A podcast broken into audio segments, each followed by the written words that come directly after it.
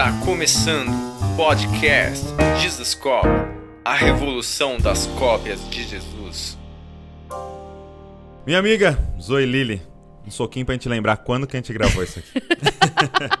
Tudo bem, Douglas? Prazer estar aqui com você. Poxa, obrigado, viu? Obrigado Imagina, por tirar esse um tempo prazer. de vir aí. Muito bom, tô muito feliz. E, e eu peço pra galera da equipe fazer assim uma, uma, uma pesquisazinha para eu poder é, me, me orientar aqui, né? Aí colocaram assim, ó, paulistana, cantora, pintora, ilustradora, compositora, pastora, escritora, faz vídeo pro YouTube. É bastante coisa, né? É bastante coisa. Interessante isso. É, como é que é a sua visão nessa questão? Porque assim, hoje é, existe uma fala interessante sobre focar, sobre foco, sobre é, fazer uma coisa e, e, né, ser bom naquilo. Como é que é a sua visão? Porque você faz várias coisas, né? Sim, eu essa, acho que esse foi o maior dilema da minha vida. É mesmo? Sim, tipo, o que fazer, sendo que se eu tivesse que escolher uma, eu negaria outros, Isso, né? falar então, um sim. porque toda escolha tem um não também, né? Então, você faz a- e daí minha mãe falava: "Você pode fazer todas as coisas". Ela falava? Sempre. E eu falava, é impossível. Existe até um termo em inglês que é Jack of all trades e Master of none. Ou seja, o homem que faz tudo, mas não é mestre em nada. Ok. E daí eu tive. Eu vi uma, uma entrevista do T.D. Jakes, Ah. aqui, o pregador famoso dos Estados Unidos, que falou sobre como que ele lidava com a vida dele, que também era uma vida muito cheia de coisas. ele faz filmes, né? filmes, ele é escritor, Música. músico, cuida de uma igreja, faz itineran- itinerante. E ele falou que não, a lei do equilíbrio, ela não existe. Eu falei, o quê? Ele falou assim, não tem como você ser uma pessoa que faz muitas coisas e fazer um pouquinho todo dia. Você tem que entender a fase que você está na vida e aprender a lidar com cada fase. Então, eu faço tudo isso, mas existem fases que eu faço mais uma coisa do que a outra. Então, por exemplo, quando eu fui fazer faculdades de artes, foi quatro anos de eu focar demais na arte, né? Tá. E eu deixei, sim, de lado a música, deixei de lado algumas coisas, apesar de continuamente estar tocando nelas de alguma forma. Mas eu aprendi que existem fases e eu posso sim fazer tudo, contanto que eu seja excelente em focar nelas por um período. Entendi. Então, eu concordo com Então, foco. tipo assim, se você é, quiser pintar 20 minutos e cantar 20 minutos e fazer. Isso sim vai ficar mediando tudo, né? Tudo vai ficar eu já medíocre, tentei, não consegui. Tá. Mas existem, tenho sim rotina, é, eu diria ritmos de criação que eu tenho, em que eu sim crio todas as manhãs, né? Minha manhãs, geralmente terça a sexta são sagradas minhas manhãs para eu criar. É. Então, todos os e dias. esse criar envolve múltiplas coisas. Não necessariamente, por exemplo, pintar um quadro, como você fez Geralmente nossa casa. pintar. Geralmente é pintar. Sim, das nove ao meio-dia, da- de terça a sexta, é porque de todas as minhas criações, a que eu mais gosto é essa. Então eu eu invisto um tempo ali. E, e é interessante isso que você tá falando, porque não é característico do artista, né? Você falar pra mim, das nove ao meio-dia eu Hum. Faço tal. Mas você encarou como um Então. trabalho? É natural pra você ou foi algo que você forçasse? Então, se você for estudar artistas antigos como Picasso, Beethoven, até Cezanne, Monet, todos eles tinham horário, acredita? Hum, sério? Então, essa coisa de ah, eu artista é tudo É, irresponsável. na madrugada vem a ideia. É, isso é muito desse século pra cá. Hum. Né? Então, assim, por exemplo, Picasso ele criava das duas da manhã até o amanhecer. Então ele era boêmio, sim, né? Sim. Então ele falava que ele ia- dormia até meio-dia, comia, ia pro bar, voltava do bar às duas da manhã, pintava até o amanhecer. Beethoven era contrário. Nas- o sol nascia, ele tocava até então a hora do almoço e depois trabalhava, não fazia mais nada. Então, assim, todos tinham um ritmo. E na faculdade, meus professores falavam muito disso. Você é artista, precisa ter um ritmo. Você é artista, mesmo que você não tenha inspiração, você tem que sentar no ateliê e ficar aquele horário é, que você mesmo estipulou para você. Uau. Porque a disciplina do criar é o que tira o bloqueio criativo, é o que traz você a assim entrar em lugares mais profundos da sua arte, é o que faz você realmente se descobrir. Então, tem dias que eu vou das 9 às 11, do 9 a meio-dia, e eu fico lá parada, olhando uma tela em branco. Sério? E é difícil. Porque às vezes eu não tô legal, mas eu tenho que estar lá. Sim. E daí o que eu faço? Organizo as minhas tintas, limpo o ateliê. e eu fico naquele ambiente porque a minha disciplina do criar, ela faz com que eu seja uma pessoa mais criativa ainda, entendeu? Sim. E, e, é, e é, interessante você falar, porque a gente fala de artistas, né? É um, uma coisa muito ampla, né? Muita Sim. gente. E aí você citou alguns nomes de artistas, né? Sim. E aí você vê que tem esse diferencial, né? É. É, dessa disciplina. Porque realmente o talento nos ajuda é, a ter clareza do que é pra gente fazer e tal. Mas a verdade é que o que vai separar as coisas extremamente relevantes que foram feitas foi uma disciplina, né? Um caso ou outro que é um acidente, que aconteceu um negócio muito legal. Sim. Mas a maioria são pessoas extremamente dedicadas naquilo que estavam fazendo. E não adianta também você, por exemplo, como músico, ter um hit, né? Se você não tem o que te sustente naquele hit, né? Então, quantos artistas ou músicos tiveram uma música incrível, mas só Explodiu, foi né? aquela música. É, E é daí nunca mais se ouviu mais deles. sim. Não é como uma pessoa que trouxe uma canção e que assim nós descobri, desco, assim nós descobrimos, né? Todo o tesouro que havia ali escondido, Sim, é né? verdade. Aí você vai olhar as outras músicas, são incríveis também. né? Exatamente, né? Que nem você pega a música dos Beatles, não tem uma ruim. É. Então, assim, foi uma que foi o pum que deu o boom e, e foi. Então, assim, eu falo isso muito para as pessoas que trabalham comigo, que são compositoras, que trabalham com música. Eu falo, não, fa não senta para escrever um hit. Senta para escrever o que você quer falar. Ok. Porque se uma das coisas que você já fala se tornar um hit, você vai ter muitas outras para mostrar, né? Sim. É, eu tava lendo um livro que chamava One Thing. E é- Sim, conheço, já leu? li. É, e ele vai falar disso, né? Da, da vida. Ele, ele fala assim: que não existe equilíbrio no sucesso. Né? Uhum. E aí ele, ele faz um contraponto, se eu não me engano, é, com a palavra é, balanço, é, é, de, de balanceado. Sim. Então é o que você falou, né? Eu, eu me dedico esses quatro anos e com certeza, então eu, pendi para um lado da arte. Sim. Mas logo eu volto e dou um- uma dedicada Uhum. para outra coisa e aí eu, eu, eu vou criando esse, esse balanço, né? Então não é um equilíbrio, porque não dá, mas é, Uhum. indo para essas extremidades. E aí eu achei legal que ele fala que isso é real para a vida profissional, né? Então eu vou me dedicar a isso, vou me dedicar aqui, então eu vou escrever um livro. Então eu não vou gravar tantos vídeos essa temporada porque eu vou escrever um livro e tal. Uhum. Isso é real. Ele falou assim, agora para saúde e família não, né? Ele É. fala, você não pode ir longe pra, com a saúde e família. Eu não posso passar um mês sem dormir direito e Sim. tal. Ele, ele vai dando. Dois achei meses bem sem interessante falar isso. com a família. É, vou ficar um mês viajando, não vou ver Sim. meus filhos. Isso vai prejudicando, né? Eu achei isso bem interessante, mas muito legal isso que você está falando. E você fez faculdade onde de, de artes? De artes eu fiz aqui em São Paulo, Em São Paulo. é, na Faculdade de Belas Artes. Que legal. Eu fiz três faculdades pela metade fora do país. É mesmo? É. Do quê? Eu fiz de Music Business, de Ministério, Teologia e de e Design de Interiores. Mas as três você não concluiu. Não! Porque a minha trajetória é engraçada, mas eu fui para os Estados Unidos e entrei numa das melhores escolas de enfermagem, descobri que não queria ser enfermeira, tive que trocar lá o meu, o meu curso, fui para fazer Music Business em Nashville. Entrei na sala de aula e falei, o que, que eu tô fazendo aqui? Não tinha nada a ver comigo. mesmo? E eu lembro que nessa época tinha o, o, o prédio de artes do lado. E no tempo livre eu ia lá para espiar as aulas, olha isso.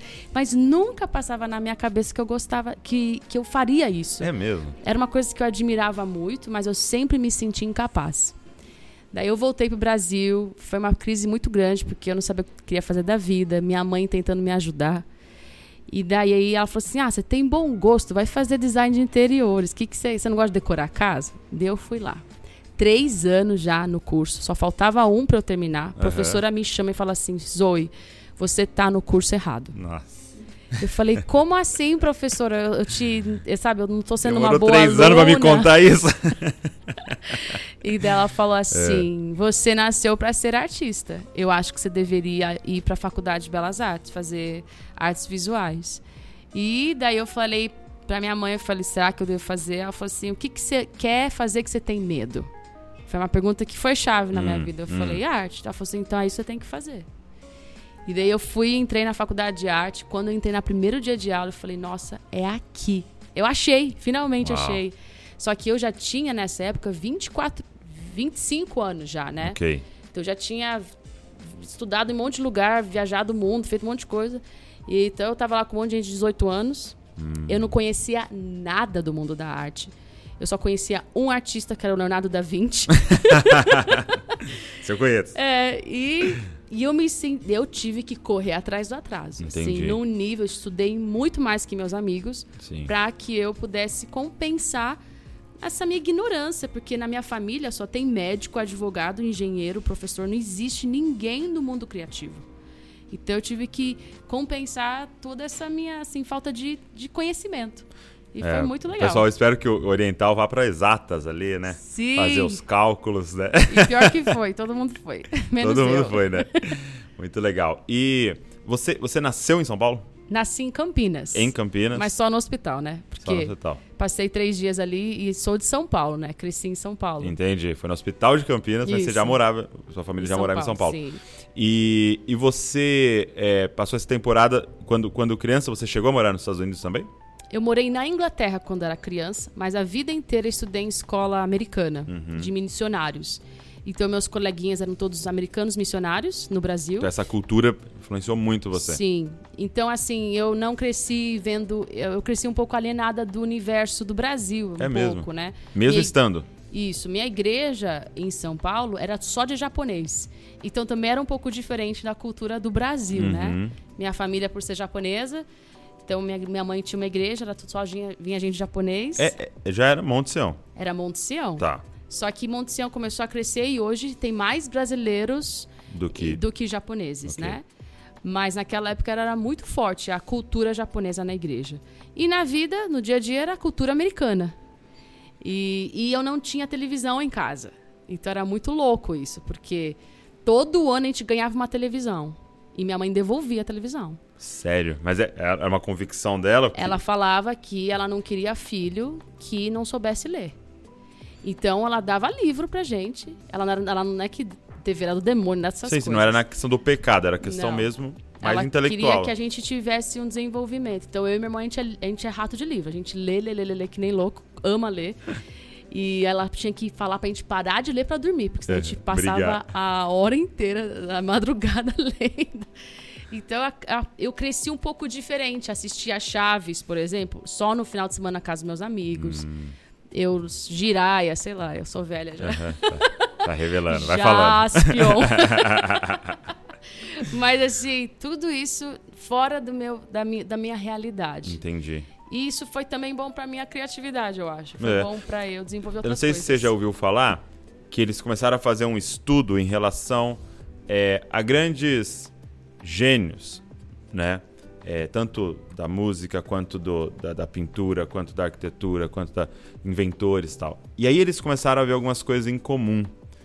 E, e muitos deles estavam em lugares é, portuários.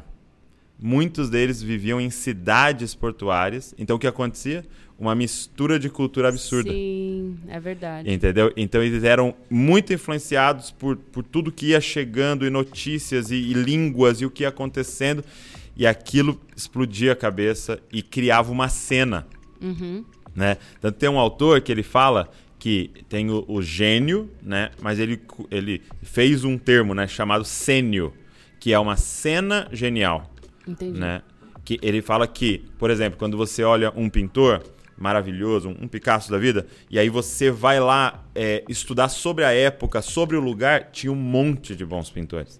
É que um ganhou o nome, Sim. é, rodou o mundo, tal, mas tinha outros que era 90% ali como ele, Uhum. porque a cena era genial. E, e quando você olha, né, por exemplo, é, pô, C.S. Lewis estava no barco Tolkien, Uhum. eram amigos. Como é que dois escritores estão no mesmo lugar? Não é para espalhar pelo mundo? Não, tinha uma cena ali Sim. criativa de escritores, Muito de pensadores.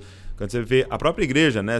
John Wesley conhecia o Whit, Whitefield e não sei. É um mundo pequeno, É, na verdade. O mundo criativo é um mundo pequeno, Sim, né? porque vai acabar convergindo, né? E, e explodindo em, em alguns ambientes.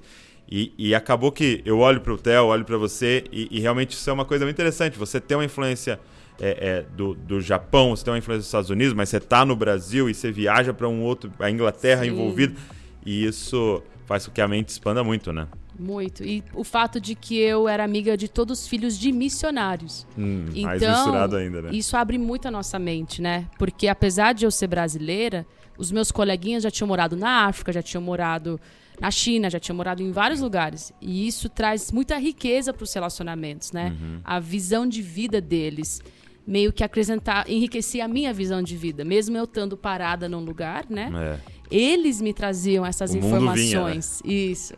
Legal. E você chegou aí no Japão? Sim, nossa, eu acho que é um dos lugares preferidos da- do, do planeta Terra. É mesmo? É o Japão, sim. Eu era o meu sonho ir, acabei indo em 2012 e fomos ministrar em Já foi em, pra ministrar. Sim, ministramos em 20 igrejas, Uau. fomos para 21 cidades. Ficamos mais ou menos um mês ali e foi um tempo assim espetacular. É mesmo. Parece que eu me eu me encontrei ali, sabe? Eu, eu achava partes de mim ali naquele lugar. Uau, isso é incrível, né? E era muito doido porque meus professores de arte falavam: Nossa, que, que arte oriental a sua. E eu falava: Imagina. Mas é muito do seu DNA, é um negócio isso, que né? tá dentro de você, né? E eu acho que a parte mais emocionante do Japão foi que todo mundo falou que ia ser difícil, que o céu é fechado, Uhum. que, que é uma guerra espiritual muito forte. Mas a gente encontrou o oposto. A gente encontrou céus abertos, a gente encontrou pessoas famintas por Jesus. Foi algo assim emocionante. Cara, eu, eu e a Val tivemos a oportunidade de ir, foi exatamente a mesma coisa. Ah, vocês também foram. Nós que fomos legal. em 2018. Uhum. E, e, e a gente tinha esse feedback, né? Sim. E foi o lugar mais incrível fora do país, em comunidade brasileira, no sentido do, do que tá acontecendo mesmo que a gente já foi. Foi assim, assustador. Que Mas eu, eu lembro que quando eu cheguei, é, eu cheguei no auditório, né, pra, pra ministrar e tal, e aí o, o, o, o rapaz falou, ó, então nós vamos fazer aqui e tal. Aí entramos, tinha mil jovens. Nossa. E não era em Tóquio, era numa, numa outra cidade até menor, perto de Nagoya, né? Uhum. Então, a gente ficou assim, cara, o que tá acontecendo aqui? Mil jovens tal, e uma fome. Eu lembro que a gente teve a oportunidade de levar alguns livros que foi assim, tipo, em cinco minutos tinha acabado, por causa da fome dos caras, tipo, a gente quer aprender, a gente quer mais. gente- Foi, foi incrível. E, e, assim, eu e a Val, assim, eu digo que o Senhor flechou nosso coração naquele lugar ali, assim. A gente sabe que incrível. em algum momento Deus vai querer que a gente faça alguma coisa Com pra lá. certeza. E eu ministrei em japonês, né? Sério? Apesar de eu não falar fluente. Você não fala? Eu já gravei um álbum inteiro em japonês. Com a ajuda dos japoneses, né? Que me ensinam a cantar, o que eu não sei que eu tô cantando. Cantando em E- línguas. É. e eu, quando eu comecei a cantar em japonês e vi eles cantando comigo, daí eu desmanchei. Eu falei, gente, a galera canta. A galera tá entendendo o que eu tô falando, que nem eu tava entendendo o que eu tava falando. E marcou muito minha vida, muito, legal. porque eram os japoneses do Japão mesmo, não era a comunidade brasileira Ok. japonesa. Era o japonês raiz no fogo. Eu Do fogo? nunca tinha visto. Eles dançavam do jeito deles, né? Mas era uma, uma alegria sem fim. Uma alegria que eu falei, gente. É, quando que você acharia que no Japão teria essa alegria de pessoas de idade, jovens, crianças, dançando, tudo cheio do Espírito Santo? E pra mim, assim, eu fui muito tocada. Falei, eu quero voltar. A gente tentou voltar ano passado, é, é, ano retrasado, antes do Covid. Eles não deu certo. Daí entrou o Covid, a situação. Mas assim, um dia eu vou voltar A com gente certeza. estava marcado para 2020, aí adiamos para 2021. Era até antes de ontem que a gente ia. E aí Nossa, não teve como novamente. É, Vamos ver o que mas- Deus tem pra frente aí. com certeza. Isso é muito bom. Eu até pensei, acho que o Senhor não deixou em 2020, que é pra eu ir na Olimpíada. Olha Mas não só. deu certo também. Também não. é, é muito bom. Agora, você, você citou uma coisa, eu queria que você, você pudesse expandir um pouco pra gente. Você falou assim, ó, eu não quis ir pras artes porque eu me sentia incapaz. É, né? E isso é uma realidade tão grande no Brasil, Sim. né? É, de, de a gente ter essa sensação de que a gente não consegue, a gente não pode, que o outro é melhor, que as outras coisas são melhores. Quando é que isso virou na sua vida, assim? Como é que foi esse? Eu, eu acredito que o medo de não dar certo, ele nunca pode ser maior do que a minha vontade de pelo menos tentar, né? Então, assim, eu tive que enfrentar porque eu estava no lugar desesperado, desesperador, né? É. O meu lugar desesperador era o quê? Já tô com 24, 25 anos de idade, não tenho uma formação, Uhum. venho de uma família de pessoas que. Minha mãe, por exemplo, tem quatro bacharéis, três mestrados, dois doutorados. Essa é minha mãe. Minhas tias, meus tios. E daí, como é que eu tô nessa, nessa família e ainda nem sei o que eu quero fazer da vida, né? E ali eu estava numa crise. E, e minha mãe falou assim: se você nunca tentar, você nunca vai saber. A pior coisa é você viver a vida pensando, e se eu tivesse, né? Então, eu precisei ir. é, não sou uma pessoa extremamente corajosa, como as pessoas às vezes acham que a gente é. A gente não Vendo é. de longe, assim, né? É, mas a gente vai com medo mesmo. E fui. Eu até hoje tenho sim inseguranças, como todo ser humano tem. Então tem horas que eu olho pra minha arte e a gente é nosso pior crítico, né? É. E daí a gente fala assim, que porcaria, né? E a gente tem que fazer uma nova e aprender a lidar com nossas frustrações. Mas uma coisa que eu sempre fui até hoje é de botar a cara mesmo pra lá, porque vai fazer o quê? O que, que você vai fazer, né? Porque alguma hora você tem que olhar pra você e falar: eu tentei, eu fiz, e vai que você acerta, né? Um dia o meu amigo Pedro Bontorim falou assim: Zoe, você tá com 39 músicas no Spotify gravadas. Eu falei: o quê? Daí ele falou: e qual que você mais gosta? Eu falei: só gosto de duas. Sério. Só que quem que me fez gravar 39? Ninguém pediu, Zoe, nós queremos sua música. A vida vai acontecendo, você vai tendo que fazer. Vai aparecendo oportunidade, você vai ter que abraçá-la. A porta vai abrindo, você tem que atravessá-la. Vai ser brega às vezes? Vai. Você vai passar vergonha? Vai. Você vai ser menor que os outros? Vai. Mas é melhor viver do que você ficar ali parando, ser querendo ser perfeito, que nunca você vai atingir isso. Sim. Né? Então isso tem muito a ver com a falta de segurança no amor de Deus, que mesmo se a gente falhar, a gente continua tendo valor, né? Mesmo se a gente ser esquecido, a gente continua sendo amado, né? Então, eu acho que essa geração hoje ela tem muito essa falta dessa revelação do amor incondicional de Deus. É tudo condicionado. Sua mídia social é condicionada. A A sua meritocracia Total. Total, né? Então, assim, se você não tem isso, você não presta. Se você não faz isso, você é um loser. Se você não se torna o melhor artista, você então é um Zé Ninguém, né? E quem disse isso? Quem ditou essas regras loucas, né? Então, alguma hora você fecha o olho e vai. Muito bom. Então, não é que assim, eu tive uma epifania ou Não, uma. não teve um, um- um dia, foi esse processo Foi. de ir se lançando, Sim. E mesmo com medo. E foi, e foi difícil também. Chegou uma hora que eu terminei a faculdade e eu lembro que eu fui numa conferência na Bethel Church e era uma conferência só de artistas Uhum. criativos. E daí ela falou a mulher lá, fecha os olhos e apresenta pra Jesus uma obra de arte. E eu tava brava. Eu falei, não, fechar o olho aqui. Ela, fecha os olhos. Eu falei, fechar olho. Fechei o olho ali. e eu tava brava. Por quê? Eu tava com uma coisa na, na minha mente há um bom tempo. E daí eu falei, Jesus, o Senhor me criou toda esquisita. O Senhor me criou, eu queria que você tivesse me criado que nem meu irmão, que nem minha mãe, que é focado, que tem uma coisa na vida, que vai, sei lá, mudar as nações, que vai, Tem sei uma lá. frase. Isso, chegou sua hora, Brasil. tipo assim, que, que tem um plano de 10 anos, de 20 anos. Essa é, esse é meu irmão, minha Verdade. mãe é assim. Eu queria ser assim, mas você não, você me criou me sendo. Eu quero errado. até ser cabeleireira um dia, quero ser padeira, eu quero ser tudo. O que, que eu vou fazer? E daí eu, tá, eu falei, e que obra de arte eu vou te mostrar? Essa foi o que eu falei pra Jesus. E naquela hora, acho que eu nunca. Foi um dos maiores encontros que eu tive com Deus. E Deus falou assim pra mim: Jesus falou assim, filha, eu só te peço uma coisa: obediência. Eu falei assim, mas e esses meus cinco talentos? É isso que eu falei. Eu não sei multiplicá-los. Foi essa a minha grande coisa que eu me sentia muito culpada. Você tem cinco talentos, Zoe, e você não é ninguém na vida. Você tem cinco talentos e tá tudo espalhada por aí. Faz isso, faz isso, faz ele, mas quem que é você? E naquela hora o Senhor falou: Eu só quero sua obediência.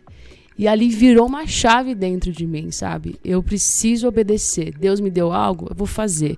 Deus deu outra coisa, eu vou fazer. E eu vou obedecer, porque no final do dia eu só vou prestar contas é para ele. E só da obediência. Né? Isso, eu não vou prestar contas do que os outros me pediram. Vou prestar contas do que ele me pediu, né? E ali que virou e comecei a deslanchar mais artisticamente mesmo. Porque Deus me colocava as coisas que eu precisava fazer e eu tinha que fazer com medo, com vergonha, mas eu tinha que fazer. Sim, muito bom, muito bom. Eu sempre tive essa ideia, assim. Eu falo pra Val, é, e eu ouço às vezes as pessoas fazendo a pergunta de como é que você descobriu o seu chamado, seu, né, sua vocação tal. E a resposta é falando sim. Aparecia assim, Douglas, você não dá uma palavra? Dou. Uhum. Você sabe dar? Não, mas eu falei sim. então é, é, tipo, você tá diante de um muro, pega sua mochila e joga pro outro lado. Se vira, você vai ter que pular agora. então eu falava sim. É, ah, você não ajuda a liderar ali o negócio? Sim, ajuda. Eu, eu tendo tempo, estando disponível, é assim. Ia. E fui fazendo tudo. E aí é fala, ah, isso aqui faz mais sentido para mim. Pô, isso aqui eu gosto mais. Isso aqui o pessoal aproveitou uhum. mais do meu serviço nisso aqui. E, e foi acontecendo. E, eu, e é com medo, é com a mão suada, é sem saber o que vai fazer. Eu lembro uma vez que eu trabalhava com design, né? Eu sempre amei design gráfico, né? E aí eu tava com um cliente que ele quis que eu fizesse um logo. Já fiz ali e tal. Aí ele falou: Você faz site? Eu falei: Faço. eu nunca tinha feito. aí eu fui lá na livraria, comprei um livro, Como Fazer um Site. É eu lia o livro e fazia o site do cara. Aí fiz o site, entreguei, ele gostou lá, dentro do possível.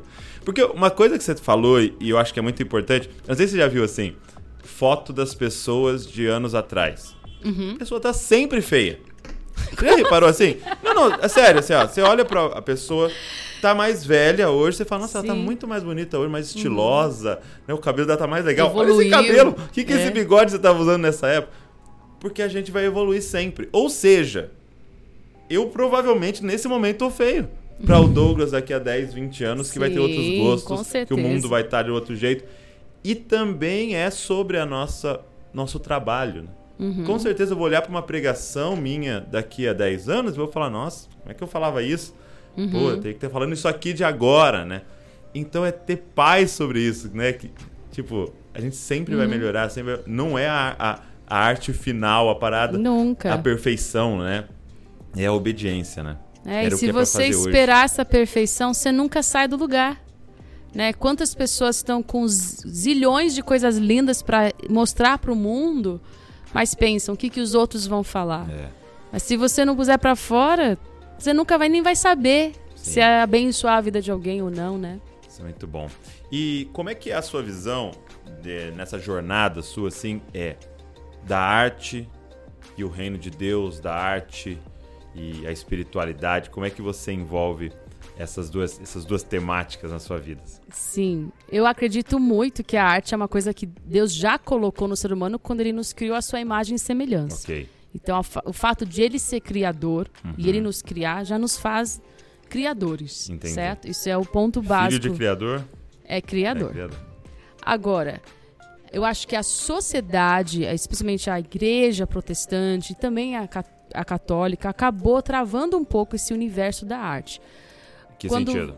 Por exemplo, quando a, o povo não sabia ler e escrever, eles é, Michelangelo, vamos dar uns, a Capela Sistina ela foi pintada com as histórias da Bíblia na, no teto uhum. e foram feitas imagens e vitrais para que as pessoas entendessem, visualizassem a Bíblia e as histórias da Bíblia. Mas como era algo muito bonito, começaram a idolatrar os artistas que faziam essas coisas. Uau. Então, o que aconteceu no, no, no período do Renascimento? O que, que aconteceu? Todo mundo começou a idolatrar esses artistas que pintavam as histórias da Bíblia. E a igreja entrou um pouco em crise, porque não, pode, não podemos ter idolatria na igreja. Então, quando, se, quando veio Lutero e separou as igrejas, o que, que aconteceu? Muito do, da arte foi meio que colocada ao lado. Hum, com medo, com medo da idolatria. Uhum. Pois eles não sabiam, eles achavam que a arte era um dom divino. E não, todos nós temos esse dom divino. Uhum. Todos nós conseguimos sim ser artísticos, talvez não artistas como o Michelangelo, enfim, mas todos nós temos capacidades artísticas, mas talvez temos que desenvolvê-las. Mas eles eram vistos como um, algo muito Especiais, fora, entendi. especiais. E acabavam sendo idolatrados. Nisso também aconteceu com a música. E, e você vê que a igreja viveu um período meio de uma pausa das artes. Até que então começou a voltar esse, esse movimento. Ei, ei, a gente precisa correr. Por quê? Uhum. Querendo ou não, a arte ela transcende culturas e linguagens. Então, ela dita muito os pensamentos da sociedade. Tanto que, só, só voltando um pouquinho, então, a gente teve um, um período que a igreja era vista, a, a protestante, né? a- é, sem estética, né? Sim, Era até uma crítica de fora de que tudo era meio feio, né? sim. Da igreja, porque realmente a gente não queria colocar nada, né? de- a gente achava que alguém e vestido mais assim. a, a Deus ou tirar o foco de Deus e, entendi. e, por- e por muito zelo, zelo excessivo, aconteceu que pausou e os artistas saíram das igrejas. Sim, eles. Um e êxodo. né? nisso eles se desenvolveram fora, sem Cristo, e o artista que nasceu na igreja não sabia como lidar com isso. Então hoje nós vemos pessoas dentro da igreja que ainda estão tentando se descobrir e tentando trazer arte para dentro da igreja. Só que, isso agora é Zoe falando. Tá. Eu acho que é tão importante o artista se desenvolver lá fora, para ele trazer Jesus lá fora. Uau. Porque muitos estão querendo trazer arte para dentro da igreja. Legal isso, mas muito mais importante é você subir essa montanha da arte que nenhum desses artistas vão entrar numa igreja. Uau. E você precisa ser igreja para eles. Claro que você precisa estar numa igreja local, sendo discipulado, acompanhado, para você ter todo o seu sustento, sua, sua bagagem, enfim, seu apoio para que você consiga ser luz lá fora. Então, por exemplo, Ministério de Dança. Vou entrar polêmico É, aqui. meu Deus, vamos lá. Meu Deus. É, muitos indagam por que, que na Zion Church, Zoe, na sua igreja, não tem ministério de dança. Ok. Um, porque o palco é pequeno. Na verdade, essa é a grande resposta. É. Dois, eles, eles se desenvolvem muito, porque o Ministério de Dança às vezes aparecia nos nossos musicais de Natal, quando tinha como ter espaço para ter apresentação. Mais três, porque a gente incentiva muitos bailarinos, que tem, tem vários bailarinos na igreja profissionais, É. que, que dançam no Teatro Municipal, que dançam na Companhia de Artes de São Paulo, para que eles venham trazer luz ali onde eles estão. Então eles são equipados para que eles possam fazer a diferença. Só que o que aconteceu? A igreja quis restaurar a dança e sendo bem vulnerável aqui, trouxe uma dança que não é a dança moderna contemporânea, que Entendi. é uma dança de igreja, Entendi. que não afeta E aí a gente cria de mundo. novo um gueto, né? Exatamente. A gente cria uma outra categoria e não É. estamos fazendo a diferença que tanto precisamos, que é resgatar o artista para Jesus, não a arte para Deus. Para Deus já pertence a arte. A gente precisa resgatar vidas que são instrumentos de arte para o Senhor, para que elas façam arte que venha trazer a mensagem de Deus. Entendi. Tá bom, Zoe. Então vamos resgatar o artista para Jesus. Ok. Mas daí você me obriga, eu como artista, a pintar um leão e um cordeiro. Né? Daí você me obriga a A luz e a pintar pomba. A pomba brilhando a pomba. e a cruz. Isso. Nada contra Lógico, isso também. Muito legal. Porém, que incrível fosse se eu fizesse uma arte abstrata que trouxesse salvação. E isso já aconteceu várias vezes. Então, assim, uma vez eu pintei É, uma conta um coisa. caso é, pintei um quadro e Deus pediu, estava no meio de uma conferência e, deu, e eu falei, Deus, eu quero, sei lá, fazer diferença. Eu quero ser alguém que faça diferença com o que eu faço. E Deus falou, pinta um quadro pro fulano. E eu fui, não, não vi esse fulano, era um senhor de idade, há muitos anos. Meu primo então levou o quadro para casa do fulano, ele não veio atender a porta, ele estava muito doente, a gente não sabia. Ele estava com seis hérnias de disco e ele não estava andando. Uau. Quadro entrou na casa, ele começou a andar. Essa é uma das histórias, né? E dele liga e fala: O que, que tem nesse quadro? Eu comecei a andar. Né? Outra história foi mês passado. Ti- é, uma cliente comprou um quadro, pôs na sala dela. O irmão dela tem depressão, é, crise de pânico, tem tudo que você pode imaginar, super medicado. Entrou na sala, ele ficou hipnotizado pelo quadro, ele ficou parado ali olhando e começou a chorar. E ele falou: O que, que tem nesse quadro? Eu tô sentindo uma paz que eu não sinto há anos. Lá foi a deixa para ela falar de Jesus para ele. E ele entregou sua vida para Jesus. Então, assim, essas são duas histórias, tem várias outras. Mas assim, você não precisa. Não, nenhum desses quadros, para quem não sabe, tinha Jesus escrito ou Jesus na Um cruz. versículo, né? Todos eram quadros abstratos. Mas é, eu oro muito para que aquilo venha tocar um coração, assim como minha comida. É meio engraçado. Mas um dia eu estava orando e Deus pediu para eu fazer cookies para o meu amigo que é transexual. E eu fui entreguei esse cookies para ele. Ele começou a chorar enquanto comia os cookies. Me falou assim: será que Deus me perdoa? Olha essa frase. Tipo, nunca falei para ele que ele que ele que ele assim, a gente não tinha nem chegado nessa no nível de amizade para eu ponto ainda, né? E ele falou assim: Zoe, eu sou todo errado. Deus vai me perdoar um dia. E ali eu pude ministrar o amor de Deus para ele. Ele falou assim: Zoe, eu, eu queria muito voltar atrás. Você sabe o que, que é isso? Então, assim, conversar com uma pessoa dessa por causa de um pacote de cookies, né? A gente se subestima demais na vida. Nós nos subestimamos, nós achamos que Deus não é poderoso. E por isso que a gente faz um bolo de qualquer jeito. Não, desculpa, assim, sabe? Não, vamos, manda a gente ver. tem que fazer um bolo em oração pra vizinha que tá ali, que só briga com o marido, que você ouve eles brigando o dia inteiro. Você cha- chamar ela pra tomar um chá e orar antes de ela entrar naquela casa pra ela sair com esperança, né? Então assim, ah, mas eu sou uma dona de casa, mas quantos bolos você pode fazer em oração? Ah, mas eu sou engenheiro, quantas quantos projetos você pode fazer em oração, né? Então assim, é, a gente precisa sair desse lugar É. de, de religiosidade e realmente viver o evangelho no nosso dia a dia, né? É, eu, eu creio que a gente foi muito, mas muito prejudicado por um dualismo, né? Sim. De eu não conseguir, não passar pela minha mente que fazendo, fazer o bolo é uma coisa espiritual. não passa, não passa pela cabeça da pessoa. Tanto- eu, eu recebi uma, uma. Eu comecei a falar de trabalho no Instagram e falei e soltei essas frases. Pô, cara, seu trabalho glorifica a Deus. Seu trabalho, na verdade, talvez seja a forma mais poderosa de glorificar a Deus que tem. Porque você passa 40 horas no seu trabalho e Sim. duas na igreja. Tal. E aí alguém me perguntou assim: ah, tá bom então, como é que eu glorifico a Deus sendo pedreiro? Nossa, muito. Falei, cara, faça uma casa como se Deus fosse morar dentro dela, porque uma imagem de Deus vai morar lá. Sim. Eu falei ele, então, é só você ter essa consciência. É que nem a mulher de sorvete, essa história do Ed Silvoso ele sempre É, conta. é. Que tinha uma mulher que vendia sorvete, não vendia nunca sorvete. Ela tinha uma barraquinha de picolé e não vendia. Ela, daí todo dia ela começou a orar por cada sorvete. Nada a ver, né? Começou as pessoas irem comprar o sorvete. A pessoa não só comprava o sorvete, queria conversar com ela. Daqui a pouco todo mundo queria o sorvete dela. Ninguém sabia por que todo mundo queria o sorvete dela. Daqui a pouco ela começou a falar de Jesus para todo mundo que vinha comprar sorvete. Além de ela crescer na empresa dela, porque finalmente ela saiu da pobreza, que era, ela não conseguia vender nada, começou a vender muito.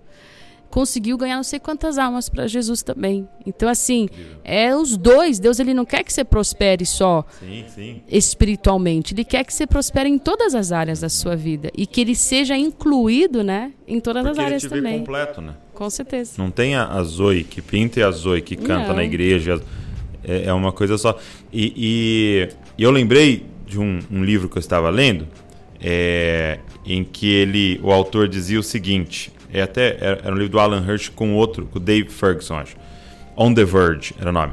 É, porque ele está dizendo que a igreja está nesse momento de transição. E um dos pontos que eles colocavam era um conceito, não sei se você já ouviu falar, um conceito de marketing chamado Oceano Vermelho e Oceano Azul, Sim. né? Então, o Oceano Vermelho, para quem não sabe, é onde os tubarões estão. Então, é, é- tem muito sangue, né? Porque eles estão brigando pela mesma comida ali, pelos mesmos peixes, sobe aquele sangue. E o Oceano Azul é o que está ali um quilômetro pro lado e inexplorado, né? Sim. E, e aí no marketing é isso, tipo assim, ah, o que, que eu vou abrir? Vou abrir uma hamburgueria. É um oceano vermelho, porque você tem uma briga ali nas hamburguerias, tem muita, pelo menos em Bragança, né? Bragança é cheio de pizzaria, por exemplo. Ah, é? Só que tem talvez algum outro produto que ninguém tá vendendo na sua cidade, isso é um oceano azul, só vai ter você. Então esse é o conceito. E aí ele aplicou isso à igreja, eu achei uma reflexão assim maravilhosa. Ele falou: "Nós só sabemos fazer o que a gente chama de evangelismo atrativo". Então o que, que a gente faz? Uma estrutura maravilhosa de igreja. A gente tem um ministério infantil top, a gente quer ter um ministério de adolescentes top, a gente quer ter um LED, a gente quer ter os melhores músicos, legal. E isso vai o quê? Atrair as pessoas elas vão entrar nas nossas comunidades e vão aceitar Jesus. E funciona. Mas ele falou: qual é o problema? É sempre o mesmo tipo de pessoa. Tem um tipo de pessoa que vai. E eles fizeram uma pesquisa na cidade. E a pergunta era simples: você já foi, vai ou iria numa igreja? Então eles tiveram uma porcentagem que falou sim e uma grande porcentagem que falou não, não gosto disso, não ligo para isso. Essa grande porcentagem aí que falou não, não importa quem é o líder do seu ministério infantil, não importa qual é o músico que vai tocar na sua igreja, não importa qual é a é, definição do LED que você colocou. Ele não vai para sua igreja. E é um oceano azul. Porque quando eu faço o evangelismo atrativo, que muitas vezes a gente chamou de avivamento, era trânsito de igreja. Pô, tem mil pessoas a mais na minha igreja. Mas é lógico, tem 100 a menos nessa, 50 a menos nessa e tal. Então não cresceu mil pessoas no reino. Cresceu mil pessoas Sim. na sua comunidade e a igreja da cidade continua meio igual. Agora, aí ele faz uma provocação. Ao invés, e não que tenha que parar, porque Sim. isso funciona, mas ao invés de investir só em, em estrutura atrativa, nós vamos ter que começar a investir em pessoas atrativas Sim. que vão. Sim. Entendeu? E é o que você falou. É de eu pegar o bailarino e talvez não treiná-lo para criar uma dança atrativa para a gente atrair mais pessoas para o domingo, mas treiná-lo para ele ser um cristão atrativo no meio da- do, do ambiente que ele tá, que Com tem um certeza. monte de gente que nunca, Nunca entraria na pisaria igreja. numa igreja. Os artistas, os É. músicos, uns engenheiros, empresários, tal. E, e- e é muito doido. Uma vez um pastor falou assim para mim: "Você sabe por que, que o sistema de educação no Brasil tá pior do que antes?" É, é de Sim. não melhorar, beleza, mas tem Tá pior, sim. tá pior. Os, os meus pais vão contar de escolas Uhum. que eram melhores que as nossas. Ele falou: um dos motivos é a igreja. Aí eu fiquei assim, porque a gente pegou os melhores professores e transformamos eles em líderes de jovens. Olha só. A gente drenou o sistema. Várias pessoas brilhantes. A gente ficou acumulando pregador, sendo que era para estar lá dentro. Entendeu? Evangelizando, tocando a vida daquelas crianças e sendo o melhor professor. Sendo o professor top. Então, é uma reflexão para todos nós, né? De entendermos que pastor é cuidar. Então não é só na igreja. Um médico é um pastor. Um enfermeiro é um pastor. Um, um, um, Até o cabeleireiro. um cabeleireiro pode ser um pastor. Verdade. Todo mundo fala tudo pro cabeleireiro. Você é um psicólogo. Ele é um psicólogo às vezes. É muito louco. Tem um livro chamado Os Introvertidos na Igreja. É Hum. incrível esse livro, porque eu sou introvertida, né? Tem, Apesar tem em de português? eu não sei se tem em português. É, eu nunca vi ele em português, mas ele fala de como a igreja é pro extrovertido. Ela Se foi você feita, for né? pensar, né, ela é incrível pro extrovertido. Fica de pé, você que tá aqui a primeira Isso. vez. Vire pro lado, vire pro seu irmão. Erga suas mãos, dance. Dance. Saia do seu lugar para trazer uma oferta. É, cumprimente cinco pessoas ao seu redor. Ele é inteirinho para esse universo, né? Uhum. E dele fala de como a igreja precisa cuidar do introvertido também. É muito fantástico esse livro. Porque tem aquele livro chamado O Poder dos Quietos, de Susan Cain. Ele existe em português, é um dos melhores livros sobre pessoas Hum. O introvertidas. poder dos quietos. Isso, o Poder dos Uau, Quietos. você que é introvertido já tá aí, meu irmão. É. Vai, vai atrás. E daí você encontra o valor, porque a sociedade ocidental, ela só valoriza o extrovertido. Uhum. Mas a sociedade oriental já não. Hoje, com a globalização, maioria tem sido se tornado mais como a sociedade ocidental, né? Então, o extrovertido, ele é valorizado até numa entrevista de emprego. Então, eles fazem aquelas dinâmicas de grupo e quem, Nossa, e quem salta mais, geralmente é o extrovertido, né? Sim, sim, o dominante, né? O- É, só que ali. nem sempre vai ser o que o, o trabalho precisa, né? Então, as entrevistas que são feitas na Índia e no Japão são diferentes de como são feitas na Argentina, no Brasil, nos Estados Unidos, né? Então, esse livro é tudo sobre isso, como a sociedade foi feita para o extrovertido e como o introvertido, ele, na verdade, é a base de muita coisa Uau. da sociedade. Então a igreja também precisa aprender, né, a ter essa linguagem com todos os tipos de pessoa. Porque a gente está assim enviando as pessoas, mas também tem pessoas que estão querendo vir, mas não iriam por causa de algumas coisas que a gente faz num culto. É, eu, vi, eu, eu ganhei um livro de presente de um pastor no Canadá que era Small Groups for the Rest of Us. Né? Então é pequenos grupos pro resto de nós. E era exatamente isso. Como organizar células e pequenos grupos para introvertidos. É, é muito doido muito isso. Porque os extrovertidos sentam no sofá dos outros à vontade. É verdade. Agora, é, você contou pra gente um pouco da sua, da sua história, da sua infância ali.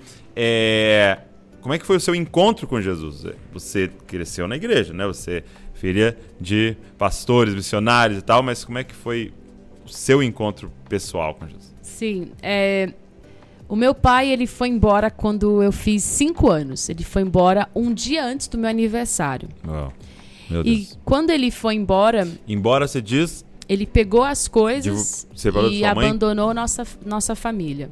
Claro que ele levou tudo e a gente só sobrou, só eu, minha mãe e nossas roupas. E a gente foi morar com o meu tio. Uhum.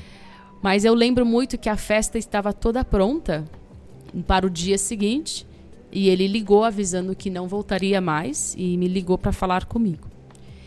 Acabou a festa, teve toda essa mudança. E minha mãe chamou eu e meu irmão na cozinha e falou olha, seu pai não vai, vai voltar mais. E a partir de hoje, o seu pai é Deus Pai. Ponto. Fui para o quarto, pois eu sou uma criança. Eu era uma criança, né? E até hoje eu sou muito criança. Fui para o quarto e falei: tá bom, vamos ver. Me ajoelhei na cama e falei: Deus, se você é meu pai, desce aqui agora e me dá um abraço. E naquela hora foi meu primeiro encontro sobrenatural com Deus, que eu senti mãos gigantes me apertando. E eu senti um amor que eu nunca tinha sentido na minha vida. E eu só tinha cinco anos para fazer seis anos. E naquela hora eu falei, eu falei, ele é real. E daí na escola minha vida mudou muito, porque eu tinha que desenhar minha família, desenhava Deus, minha mãe e meu irmão. e daí a professora chamava a minha mãe e falava: Olha, sua filha está com dificuldade de entender o que, que é a figura paterna, porque ela desenha um sol e escreve God Father, sabe? Que eu estudava escola americana. Uhum. Eu escrevia Deus Pai. E minha mãe falava: Sinto muito, professora, é o que eu ensinei ela em casa. a minha filha fala que Deus Pai é o pai dela e pronto. E eu cresci nesse lugar de. Meu primeiro encontro sobrenatural foi, foi nessa época e fui crescendo. Mas aos meus 14 foi que o momento que eu tive uma virada, assim, de realmente viver todo dia para Jesus e não tá. só. Eu tinha, eu sabia do amor de Deus, uhum. eu sabia que Ele me amava, eu sempre fui muito temente a Deus. Mas eu tinha ali na adolescência um lugar que Deus não tinha ainda entrado. Tá. Então eu lembro que eu fui para uma umas casas dos meus amigos, voltei muito tarde, minha mãe falou onde já se viu, e não tinha celular naquela época para avisar ela que ia chegar tarde. pros pais. Eu cheguei e tava eu, ela lá me esperando sentada no escuro, sabe? Que, esse, que a mãe... filmes. Isso. E ela não falou, ela não ficou brava que eu tava atrasada. Ela falou assim: Zoé, eu não aguento mais falei, o quê? Eu falei, desculpa, não vou mais chegar atrasada. Ela falou, não, não, não. Eu não aguento mais a sua indiferença com Deus. E ali eu fiquei assim, ela falou assim, eu. Ela falou assim, que adianta. Minha mãe foi pesada aqui já. Ela falou assim, que adianta viver se você não tem fome de Deus? Ela falou, você não vai dormir hoje, você vai ficar orando a noite toda. E ela entrou no quarto dela.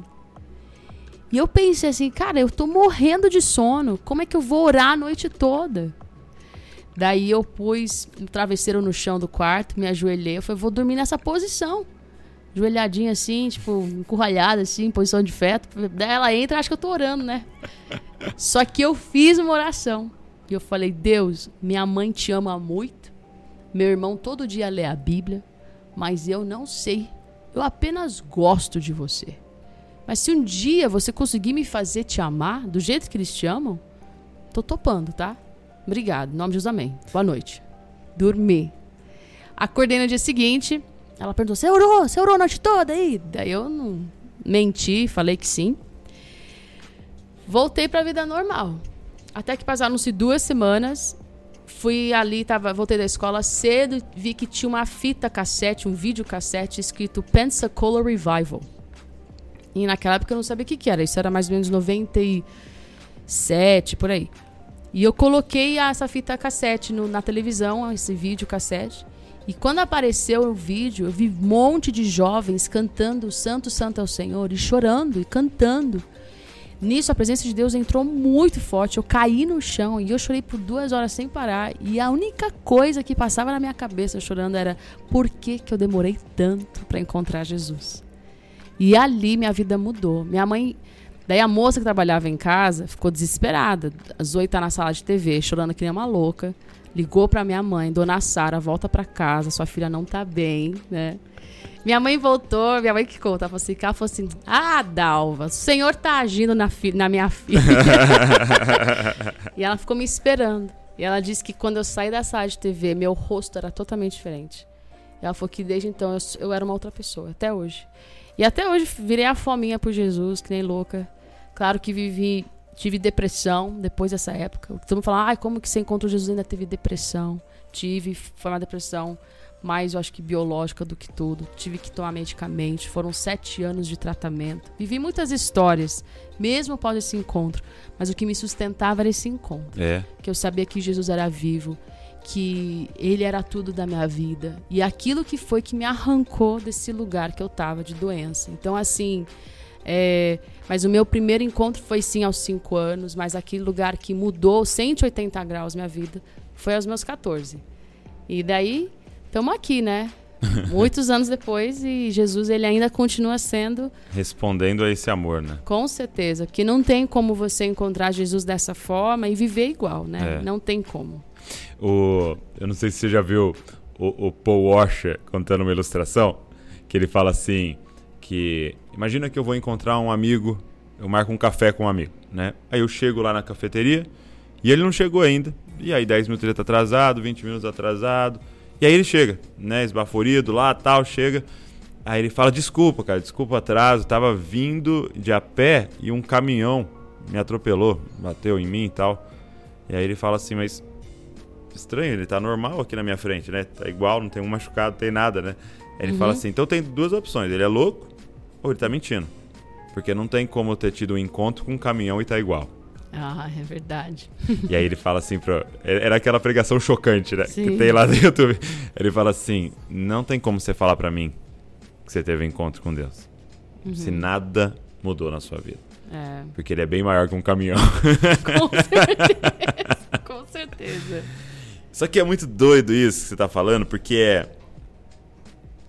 As pessoas podem se encher de culpa, por exemplo, ouvindo agora aqui, pode falar, nossa, eu nunca tive um encontro com Deus, ou né? E, e simplesmente viver essa culpa e ter aquela mentira satânica de que a Zoe é especial, de uhum. que o uhum. Douglas é especial, de que o fulano é especial e, e Deus tem filhos favoritos. Ou você pode ir pro quarto, ajoelhar e rasgar de verdade, né? Tipo, Sim. eu não te amo de todo o coração. Sim, e, e, não, e também é o lance de não esperar que a experiência seja igual do outro. É isso, né? exato porque certeza. cada um é único. Deus não vai ter uma fita cassete, um vídeo cassete na sua sala avivamento de, TV. de Não. Ele também não vai aparecer com uma trombeta como ele apareceu para alguém. Talvez ele não venha com uma visitação angelical como foi pro fulano. Mas Deus vai falar, né, com a pessoa porque ele é um Deus individual. Uhum. E ele tem um encontro individual. Eu acho que muitos de nós não queremos nos humilhar a esse ponto de falar, eu desisto de ser Deus na minha vida e vem aqui me ajuda, né?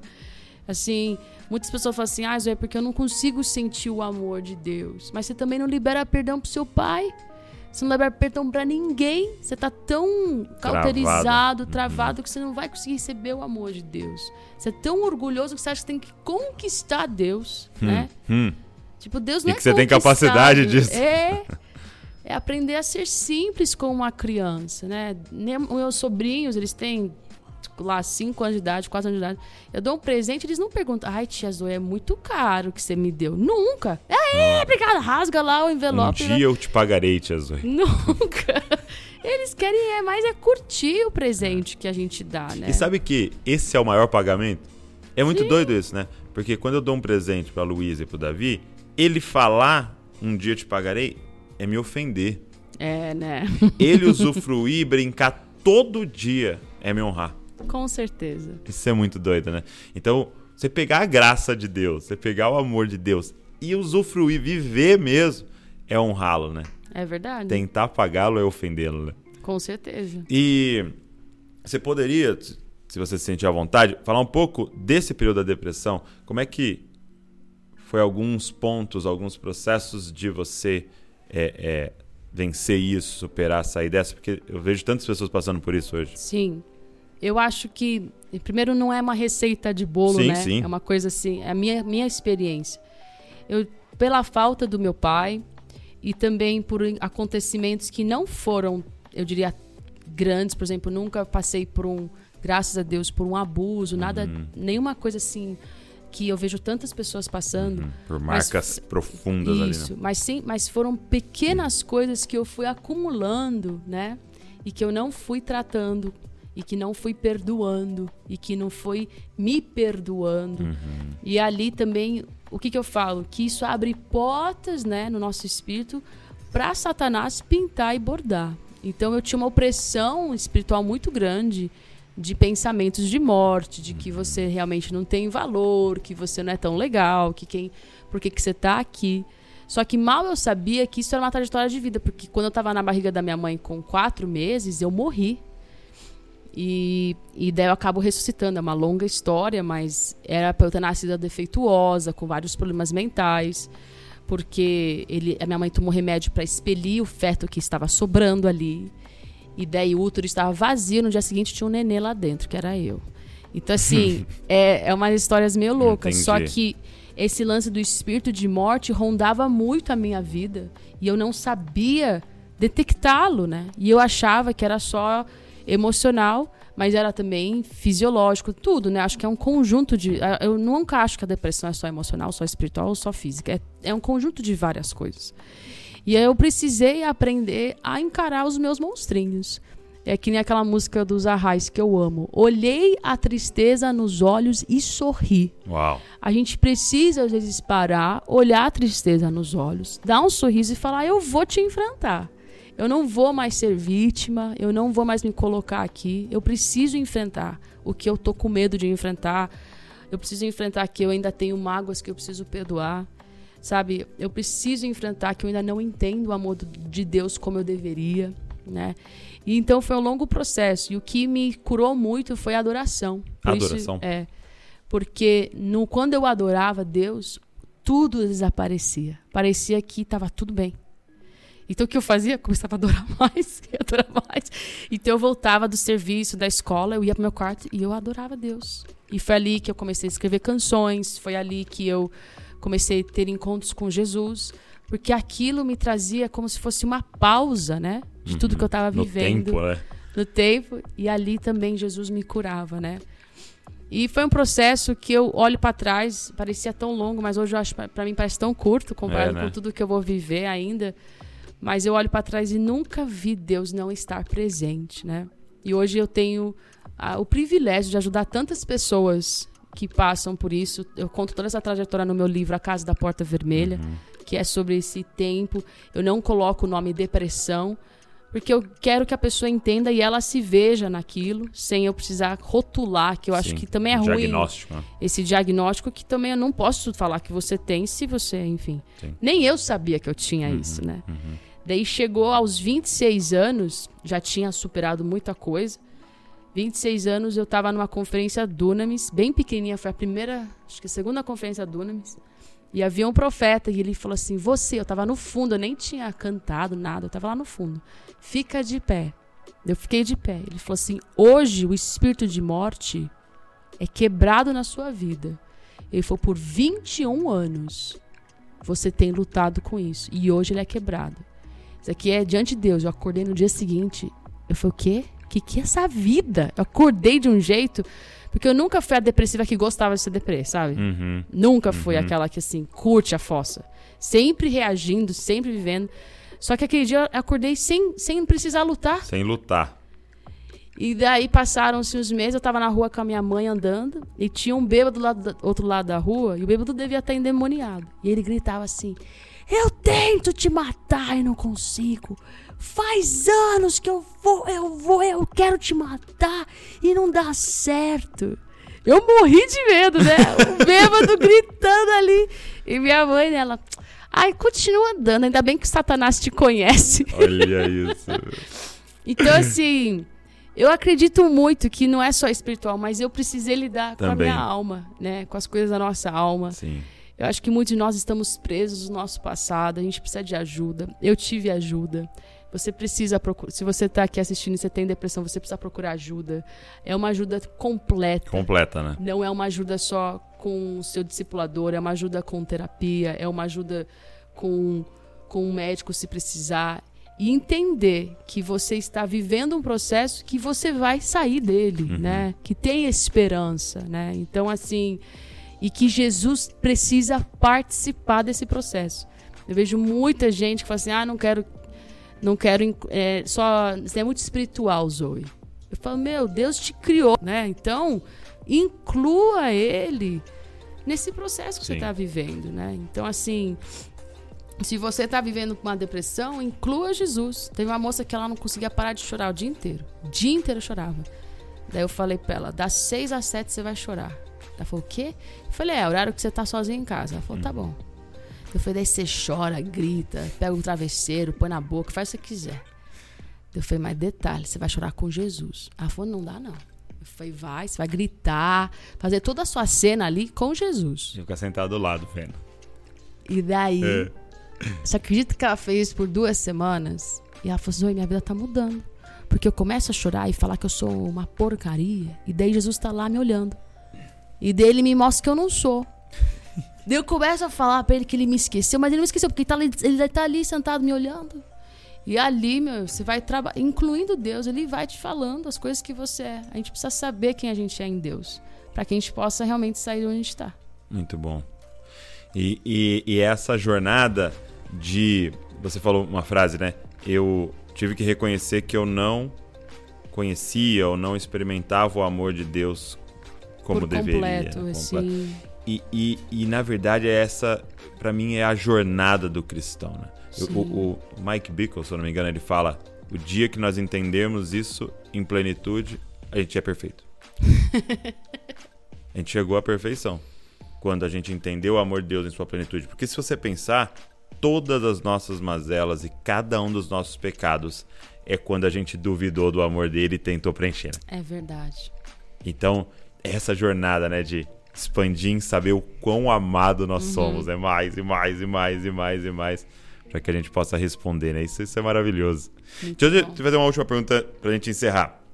E Você tem um, um podcast também, né? Tenho. É, como é que a galera consegue acessar e o- geralmente você fala sobre o que no seu podcast? É, no meu podcast é só Zoe Lili Podcast. Eu não tenho ele no YouTube. Então é nas ele plataformas é de só áudio. nas plataformas de áudio. E eu falo muito sobre as questões da, é, da vida uma- por uma perspectiva cristã. Ok. Então eu falo, por exemplo, sobre decisões sábias, sobre conversas cruciais, sobre lidando com depressão. Eu falo de coisas assim, bem assim, da alma, que, que muitos cristãos acabam me perguntando no Instagram. Eu pego essas perguntas e eu jogo então no meu perfil lá do podcast. É um lugar assim que eu gosto muito. Nunca cheguei a gostar de fazer. É mesmo? Mas eu curto muito gravar podcast e eu me sinto muito livre, talvez porque não estou num vídeo, né? É, é. A pessoa só tá muito. ouvindo a minha voz, né, sei lá, cozinhando, dirigindo, né? Posso estar de pijama fazendo. É, exatamente. e tenho, tenho, a gente tem visto um, um bom retorno. Que legal. Então é isso. É, e você tem, você tem feito é, uma certa periodicidade ou, ou você vai soltando mais aleatório? Então, eu estava no passado, 2020, eu fiz certinho a cada 15 dias. Tá. Esse ano eu estou um pouco ruim, mas eu vou retornar a cada 15 Quero dias. te incentivar. Sim, Faça vou isso, voltar, por sim, favor. com certeza. e, e você também tem um canal no YouTube. Sim, eu tenho o canal Zoe e Israel. Eu tenho com meu marido. Legal, legal. E a gente fala bastante sobre autoconhecimento e sobre filosofia, sobre relacionamento. Meu marido ele é formado em autoconhecimento e filosofia. É mesmo? Ele Como é que um alguém mestrado. é formado em autoconhecimento? É, um, agora existe mestrado nisso, É né? mesmo? É, Incrível. e eu tô, eu tô estudando psicanálise agora, né? Então daqui dois anos me formo como psicanalista. Então a gente gosta muito de falar dessas coisas e acaba indo mais para de relacionamentos. É, né? Eu percebi que os vídeos Porque são mais para o relacionamento. pessoal pede muito e a gente gosta de trazer uma, uma visão mais ponderada, né? A gente vê muita coisa meio radical nas igrejas. É, A gente gosta de trazer sempre os dois lados e a pessoa ter a sabedoria de escolher, né? Sim. Claro que tudo baseado na Bíblia, com certeza. Mas, assim, é, a gente casou mais tarde na vida, né? Quantos anos você casou? 33 anos. Olha, isso é um Tô com- testemunho muito legal, né? Por- Porque você tem uma galera aí que fica achando que não, acabou pra mim. Não, poxa, Eu tenho coisa. 38 anos hoje, né? Então, assim. E meu, irmão, meu, meu marido tem 35. Aham. Ele é mais novo.